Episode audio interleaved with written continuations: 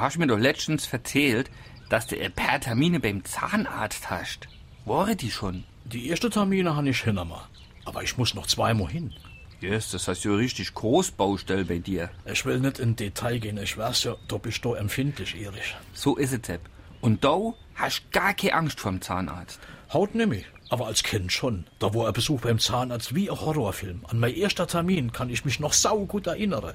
Ich weiß haut noch, wie dem Doktor sein Zeigefinger geschmackt hat. So fest han ich dem drauf gebiss. Das war doch der Doktor in der Bahnhofstraße. Von dem haben sie gesagt, dass der um Schlachthof geschafft hat, bevor der umgeschult hat.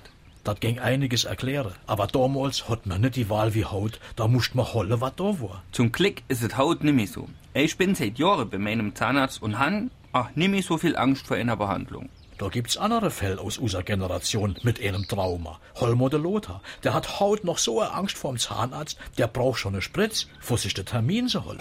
Ho, ho, ja, den müssen sie am Telefon schon stütze, aber da geht er ja auch nicht regelmäßig zur Vorsorge. Ich war letztens Zeuge. Ich habe im Wartezimmer geguckt, da ist der Lothar in die Praxis gekommen. Das Märe an der Rezeption hat ne gefragt, waren Sie schon mal bei uns? Und der Lothar hat gesagt, jo, aber da war Stau noch nicht auf der Welt.